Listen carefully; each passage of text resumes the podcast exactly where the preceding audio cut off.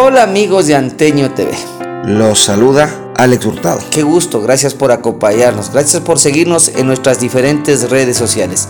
Nos sigues en Facebook como Anteño TV y en YouTube como Anteño TV. Hoy te traemos un nuevo podcast con el tema Las comparsas y los disfraces nacen en la fábrica. Las comparsas y disfraces de las fiestas de fin de año que actualmente tanto prestigio le han dado al Cantón Antoñuante se las debe a unos cuantos personajes por demás ocurridos que laboraban en la fábrica y a varios ciudadanos de Atuntaqui y llenos de una gran dosis de humor y picardía. En el año 1940, aunque algunos afirman que era un par de años antes, un pequeño grupo de obreros de la fábrica, liderados por Salvador Maldonado y Segundo Pozo, decidieron al final del mes de diciembre hacer reír a sus compañeros y pobladores de Atuntaqui.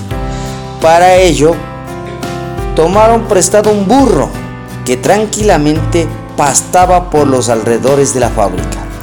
Le amarraron a su rabo un par de latas, pusieron en sus grandes orejas unos cuantos manojos de algodón.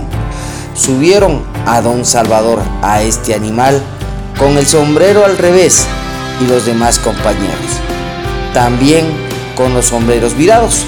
Comenzaron a bajar desde la fábrica hasta un par de cuadras al occidente de la escuela de los hermanos cristianos.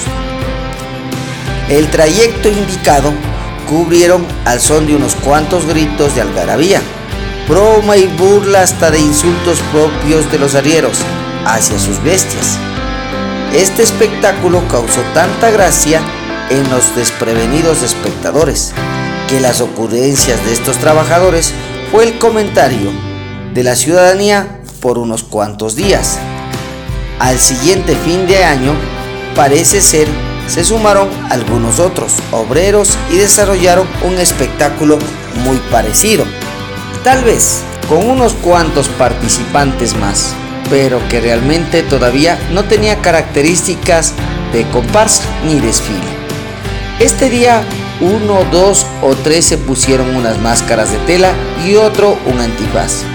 Como una especie de bola de nieve, comenzaba a crecer un espectáculo que alcanzaría dimensiones nunca imaginadas por sus creadores.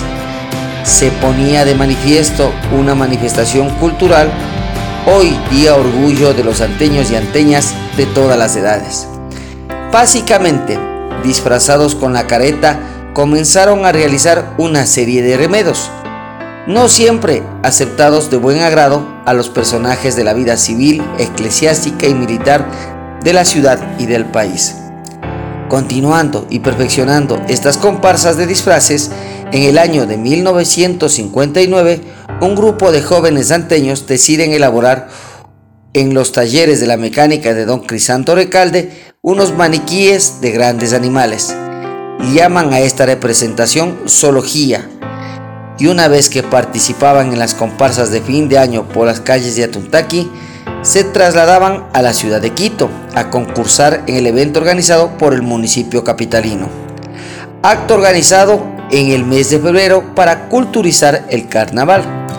Ganan el concurso con sobrados merecimientos y aplausos de los quiteños, los más de 15 muñecos, dinosaurios, burro, gorila, avestruz, pingüino, etc., elaborados y cargados durante todo el trayecto por Crisanto Recalde, Guillermo Andrade, Arturo Recalde, Jorge Martínez, Germánico Pozo, Alfonso Ayala, Rabel Ayala, Telmo Quintana, Juan Iván Calderón, Luis Lastra, Honorio Lastra, Miguel Pozo, Colón Granja, Pedro Pozo, Jaime Jacome, Osvaldo Ayala, etc. Con esta misma comparsa y con otras se presentaron los siguientes años en las fiestas de fin de año inocentes de Ibarra, donde estos concursos realmente no había quien les pare a los anteños. Muchos hombres, mujeres e instituciones anteñas fueron sumándose desinteresadamente con plata y persona a esta fiesta popular y desde hace algunos años atrás se conformó el Comité 31 de Diciembre, actualmente encargado de la organización de toda esta fiesta, que de a paso atrae a varios millares de turistas. Así se fue consolidando estas fiestas populares de inocentes y fin de año de Atuntaqui y desde diciembre del 2007 oficialmente declaradas como Patrimonio Cultural Inmaterial del Ecuador.